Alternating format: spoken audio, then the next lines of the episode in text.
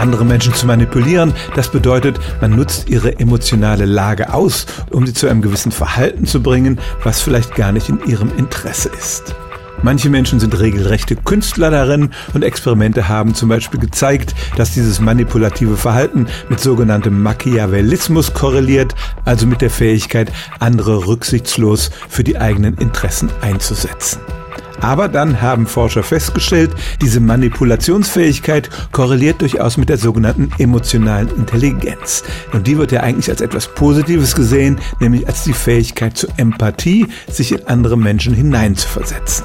Der Unterschied liegt einfach nur darin, was macht man mit dieser Fähigkeit und mit dieser Erkenntnis? Nutzt man sie für egoistische Interessen aus oder zum Wohle des anderen bzw. zum Nutzen beider Parteien?